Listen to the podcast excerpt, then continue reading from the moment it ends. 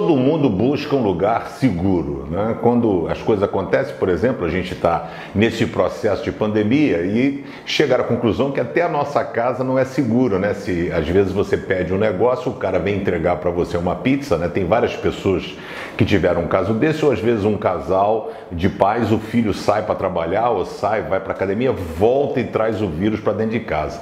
Então a gente, num momento como esse, a gente tenta buscar um lugar que a gente possa sentir paz, refúgio humano e é difícil a gente encontrar paz e refúgio em situações ou momentos.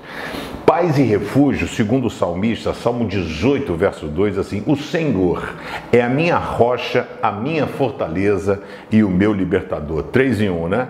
O meu Deus é uma rocha em que me escondo. Ele me protege como escudo. Ele é o meu abrigo e com ele estou seguro. Em tempos como esse, não há lugar melhor para você buscar refúgio, esperança, paciência do que naquele que pode fazer infinitamente mais do que você pensa, sonha ou imagina.